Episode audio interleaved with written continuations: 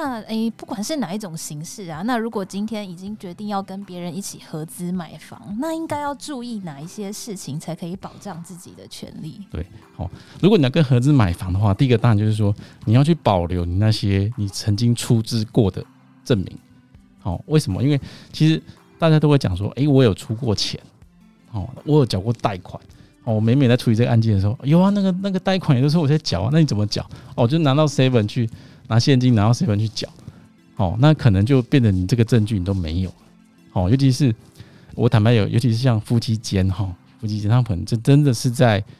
诶、婚后购买的，可是他登记在不是登记在两方的名下，他可能登记在某一某一方的名下，可是他有共同去出资啊，共同去缴这个贷款，可他都没有把这个证据留下来，好，所以说同样的说，如果你跟他合资的时候，你有缴这个贷款，好，那你最好是也是把你的那些出资。哦，曾经有缴过贷款呐，或是曾经有诶汇款进去的这些记录都要保留好，来证明说你有出资的一个情况。好，那当然就是说避免纠纷啦哈，因为大家知道买不动产一定有相关的税负产生，对不对？那相关税负产生，这个谁要缴？好，这个也是约定清楚会比较好啦。如果你没有约约定清楚，当然法律上会推定就是是用你的出资的比例去做比例上的负担。对不对哈？这个当然是也不是也不是不能解决了哈，只不过说如果你的约定好的话，那其实是最最清楚的，就是比较好的哈。那另外就是说，因为通常去合资买的哦，大部分不是拿来自住啦。哦，既然是合资买，你就不拿来自住，除非是夫妻间的，跟你才会买买来自住。那如果是朋友间啊或者亲友间买的，通常嗯在还没有获利了结之前，你可能会有中间的过渡时期。那中间这段过渡过渡时期，你是要怎么使用？好，或者是说将来你你有期待一定的获利，哦，什么时候才要才要出卖哈？什么时候才要获利了结？这个最好有都把它约定清楚，哦，这样子避免大家的大家的纠纷呐。好，所以大家就是说，如果合资购买，其实坦白讲，就是你就把握一个要点了，哦，就什么事情最好是事前就先讲清楚，哦，啊，白纸黑字写下来，哦，就避免不会有这样的之后大家争吵的问题。刚刚律师有讲到，就是合资其实还是要订立一下私契就对了。对对对，非常重要哈！大家这大家不要不好意思哦，因为诶、欸，其实讲到说实在讲到钱，或是讲到 合约，这真的是伤感情。对，那所以说有时候我们才是说哈，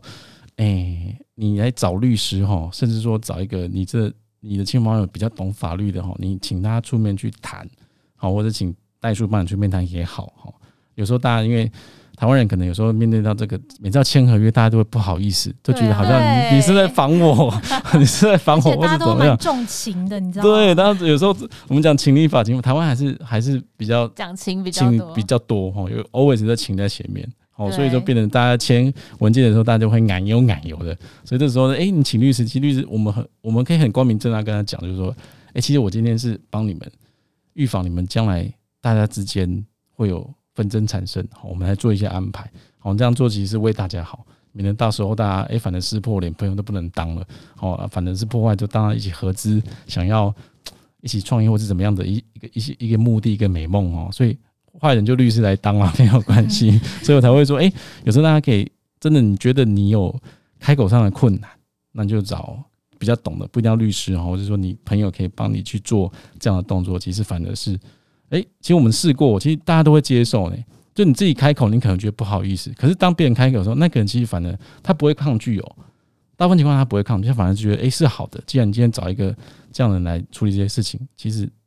大家其实都是可以接受的哦。对，因为台湾人其实蛮可爱的啦，就是遇到这种事情都会不好意思。但是有一个情况就更尴尬、更不好意思了，就是如果事情是牵涉到夫妻的这个情况的话，就好像更难开口。所以，如果是夫妻要共同买房的话，你觉得这种情况下应该是登记在一个人的名下比较好呢，还是说用那个共同持有的方式？哪一种其实？会比较对夫妻双方来说会比较好。你们之前把这问题丢给我说，其实我也一直在思考，就是说，哎，到底要怎么样跟观众朋友、就听众朋友建议说用哪种方式比较好？要我这样建议的话，哈，我觉得啦，哈，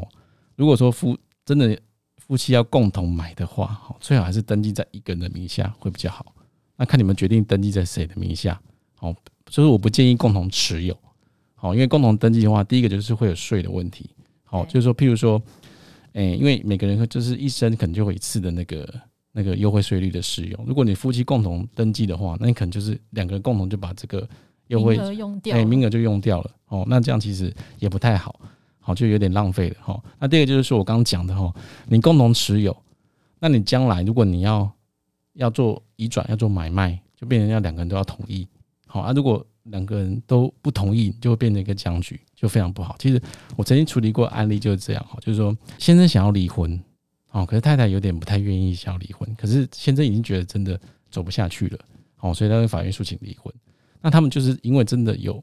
在婚姻中有共同买一个房子，那后来法院法院判准离婚了嘛，哦，法院判准离婚之后，这个财产就等于婚后财产就要处分掉了，因为太太一直很不愿意离婚。哦，但是法院判了又没办法，所以他们最后就找一个中介来房子卖掉，卖掉之后就把这个价金就分配嘛，反正一人一半。哎，结果后来中介也买了，哦，也找到买主来买了，那合约也签了，好，那钱也进旅保了。但是那个太太就是可能还是很爱这个先生，然后不愿意去。做一个最后拨款的一个签字，这等于说履保要拨款之前问一下那个双方到底有没有什么问题，确认做最后的确认才会做个拨款的动作。可这个前妻就一直不愿意做这样的确认，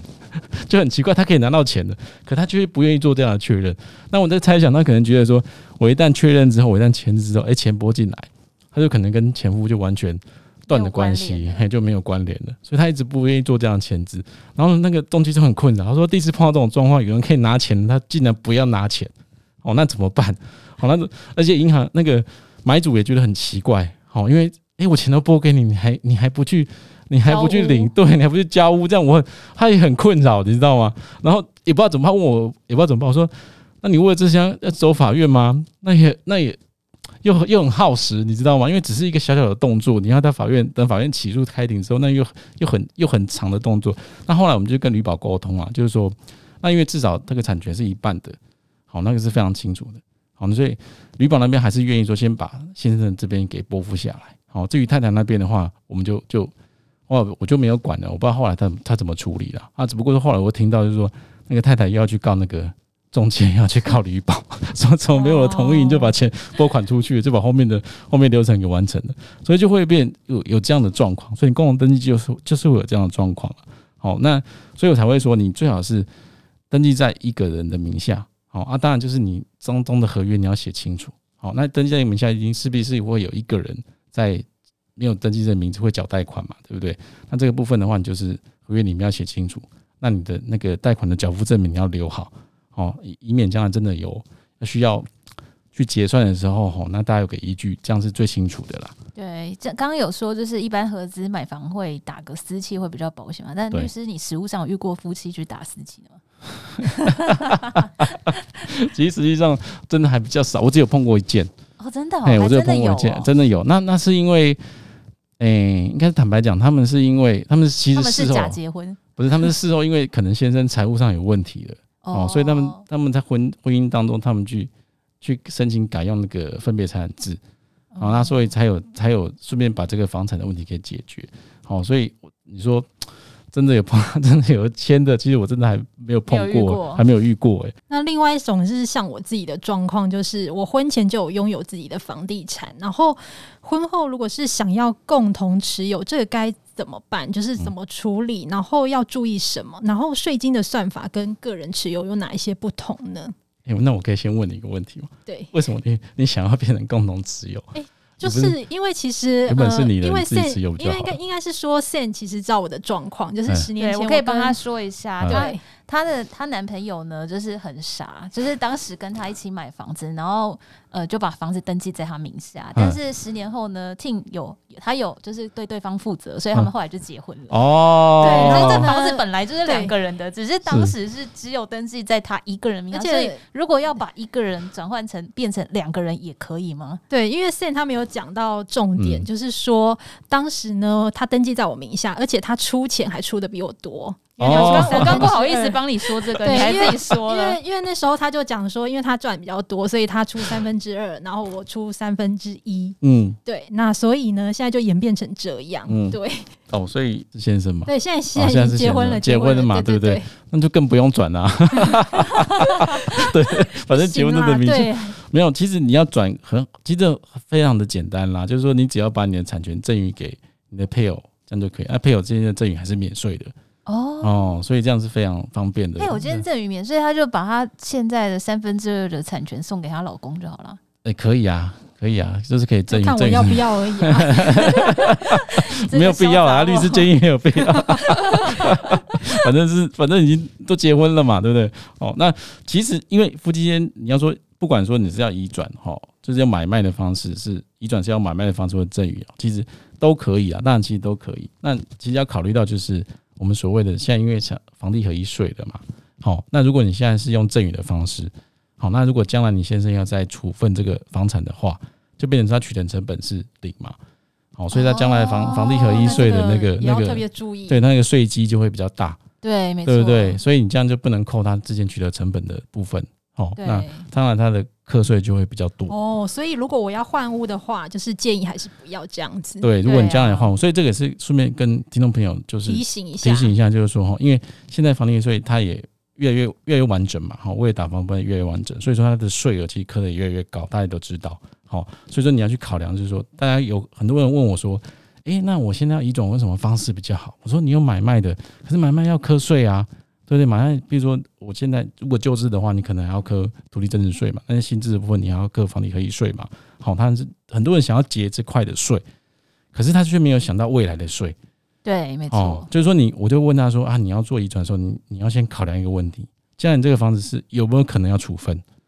哦，或者是你将来只是要自住？如果你只要自住的话，那你用赠与 OK，你没有你就不会再移转了。好，那如果你将来你确定是你，你可以很确定说，将来他们可能，比如你赠与给你小孩，那你小孩如果将来还想要住在这边，好，一直想要住在这边，那当然你用赠予就比较没什么问题。好，每年我们就慢慢的赠予在免税额里面做赠予，那就可以省掉蛮多税。可是如果你你可以很明显可以预料预料到你的小孩，其实他不可能就住在这边的嘛，他将来可能要移民，或者将来可能要去外地发展，好，那势必他将来一定要处分这个。这个不动产、房地产，对不对？那将来房地产，你现在让他成本取得零，那加上他的那个税金会很可怕，对，税金就会很可怕。好，所以大家做税务要就是要比较长远的规划，不要只看到现在的税。好，那如果将来的税的话，其实可能是造成你小孩子的负担，对不对？这样因为税是他要缴的嘛。好，那你不在的时候，那这个税，大家又又想处分，那又想缴税，又必须要缴税。那其实你当初的为了要节税这个规划目的，其实你就就根本就没有达到，就白忙一场。好，所以大家其实在在做这个节税的时候，其实可以可以注意一下这一块。不过我的案例，如果是像我是十年前取得这个房子的，但是我现在要一半赠与给先生，那我们可能两三年后要卖掉，对，这样子是就会有新制跟旧制。对对，如果你对不对？对，那你对没有错。那你现在因为房地合一税是针对你的持分，针对你所有的持分去做做做课余的嘛，好，个别去课余的，这等于是你的所得税嘛，哈。那这部分的话，你的部分就会可能你会旧制，对，因为当初你买的时候是是在旧法底下，那可是你现在移转的话，可能是你先生在新制的底下，好，那现在就变成说大两边的课税的部分就会就会有不一样的情形产生呐。我觉得像你们两个感情就还不错的话，就先不用做任何事，就这样就好。对啊，互相相信彼此啊。嗯，对，我也没有跑路啊，怎么样？有啦，了不起，负责 OK 了。对啊，但是今天尤律师来，还是要请你来帮我们粉丝解答一下状况题，因为其实应该有蛮多人都遇到像这样子的状况，就是可能呃存存了一段时间的钱，要跟男朋友一起合资买房，那可能对方家里有资助一部分。那就会说，那房子只能登记在他的小孩的名下。嗯、那这个时候呢，另外一方要怎么样去保护自己的权利？我们刚讲的就是，不管你你其实如果你跟他合资的话，哈，首先你签个私契这是必要的嘛，哦，就是证明说，诶，这个部分是合买一起出资。这个状况其实刚那个听讲这个案例，其实我们可以说它很简单，他只要去做一个预告登记，其实就可以了。哦，等于说，如果你私契已经签好了。哦，那你将来害怕的是什么？害怕就是登记的名义呢偷偷把你卖掉嘛？哦，说你不知道，预告登记房产这个不动产要处分的时候，要先经过你的同意，哦，要经过女方的同意。哦，那这样的话，其实他就没有办法去做一个移转，哦，就可以等于说很简单的就可以保障到你的权利。哦，那这样也好了，因为说其实做预告登记是非常简单又快速的。哦，那也不会说好像大家条件要谈一堆哈，那因为毕竟还在还在。如果说还在热恋的时候条件谈一堆，那可能大家又 立刻冷掉，立刻冷掉啊！那好，那不要买房了啦，那就不要都不要买，都不要买了 哦。那可能就是哎、欸，我们做一个登记，好，那请哎、欸、请代书办，或是请或自己办也可以，因为它真的蛮蛮简单的。其实听众朋友上网查一查就知道怎么办。好，那其实做这样就很快。请问那个费用大概是多少啊？哎、欸，如果说你请代书办的话，它的费用大概七千块。好，那规费的话，我有点忘记，在一两千块，其实也不高。哦，所以非常的非常的简，那个那个费用非常低廉的哈。嗯，这一题应该蛮多网友都遇到这个问题。对呀。好，接下来还有一个网友还有问，就是亲姐妹合资买房，但姐姐不幸去世了，那房子该怎么分配呢？嘿，好。对。那其实这个有点又是继承的问题了哈。嗯。如果亲姐妹合资买房，那如果大家对于产权的部分都没有争议的话，对不对哈？那姐姐过世的话，其实如果姐姐她有。配偶的话，或者他有子女的话，当然姐姐持份就会由他的配偶子女来做继承，好，都继承。所以说房子分配其实也不是很太困难的问题，哦，就是说，那如果说姐姐她都没有继承人，哦，都没有继承，那其实法律规定的话，他的父母、兄弟姐妹，哦，甚至祖父母都可以做这样的继承，好，等于说，如果说姐姐过世了，哦，那可能爸爸妈妈也过世了，那也没有祖父母。哦，那你就是变成他是兄弟姐妹嘛，哦，那变成说刚好这时候你就可以取得一个 完整的产权，但除非你还有其他兄弟姐妹了。如果说单纯只有两姐妹，然后他姐姐也过世了，那爸爸妈妈也不在，那姐姐也没有结婚，哦，也没有小孩，那那这个产权就会你就会变成继承到这部分的产权。好，那这部分当然你就必须要缴那个遗产税了哈。那如果遗产税要缴的话，那这样的话其实你就会变成你就可以取得取得到一个完整的产权。好，那如果说他有继承人，那就是变成你跟继承人共有。好，那最后一个是可以请律师聊一下，就是曾经处理过或遇过的比较特别的事迹吗？分享一下。房子哦，其实我们常，其实我们常就是处理到比较多。我刚刚讲的哈，就是借名登记的问题。好，那借名登记其实很多时候，呃，譬如说我们曾处理到，就是说姑姑哈，她去告她的侄子。我们前期出来案子，姑姑去告他侄子，为什么？因为姑姑想要去买那个所谓的社会住宅，哦，那社会住宅大家就知道有条件嘛，对对不对？哦，那可能他自己不符合，哦，他就是利用他，就是不是也不是利用啊，跟他侄子去借他的名义去买，好，因为社会住宅可能因为他侄子可能经济条件没有这么好，好，那因为他侄子就是说，因为他侄子的的父母亲很早就过世了，对，所以等于说这个侄子是他从小养大的，好。那养大的时候，可是因为他姑姑本身又也有其他的小孩，哦，那他一样是把这个侄子当视如己出啦，哈，也是照顾得很大。可是毕竟好像就是因为毕竟不是自己的亲亲父母嘛，哈，那所以侄子的行为就是还是有点偏差，哦，就后来就是，但是后来他因为他做这样的安排之后，在五年满的时候，他就想要把这个房子取回来，哦，可是这时候侄子就不愿意了，哦，就跟他说，那这时候你要我移转，好，我配合你，但是你要给我五十万。哎，侄子就跟他开口说：“那你要给我五十万。”啊，这也很那个哎。对啊，所以其实两方面都很，就等于说，这姑姑就很伤心，说：“我从小把你养到大。”对。好，那而且这个房子哈，我还是先借他住，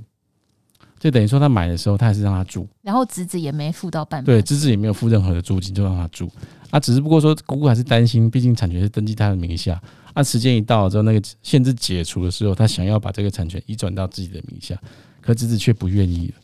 好，那变成说啊，谈了很久，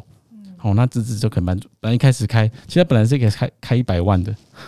然后现在谈到五十。五十万，可是姑姑就还是不愿意啊，哦，姑姑还是不愿意，那变成他就委托我们叫诉讼去告嘛，告这个借名登记，那好，就是比较好加在就是说他当初诶他是有签约的，所以他有很明白去把这个。权利双方权利义务有有给有给明确下来，哦，所以这个诉讼其实，诶，我们打的不是很，诶，不是很困难，很简单，哦，但是这现在法院的诉讼案件实在太多了，哦，我们又拖了一年，